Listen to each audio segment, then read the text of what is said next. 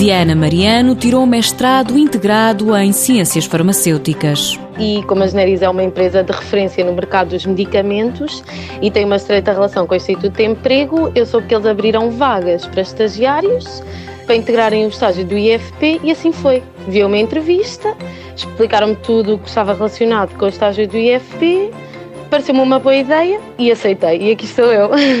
Descreve um processo rápido e simples para começar o estágio profissional. Acho que está completamente a superar as minhas expectativas, porque eu estou numa área regulamentar do medicamento e que destaca várias áreas, não é? Dentro desta área temos diversas subáreas e eu estou a tocar em todas. Estou a ter um, uma grande aquisição de conhecimentos, de competências e para além do ótimo ambiente que o nosso departamento tem, que hum, tudo se deve a um trabalho de equipa fabuloso que a DETAR tem, que é o Departamento Técnico de Assuntos Regulamentares das NERIS. No estágio tem alguma autonomia, mas sempre com supervisão. O que me está a permitir a aquisição de competências nesta área que eu tanto ambiciono, que é a área regulamentar do medicamento.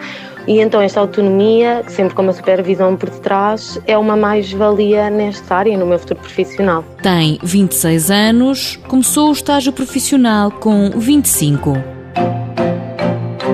Mãos à obra. Com o apoio da União Europeia, Fundo Social Europeu, Programa Operacional Assistência Técnica.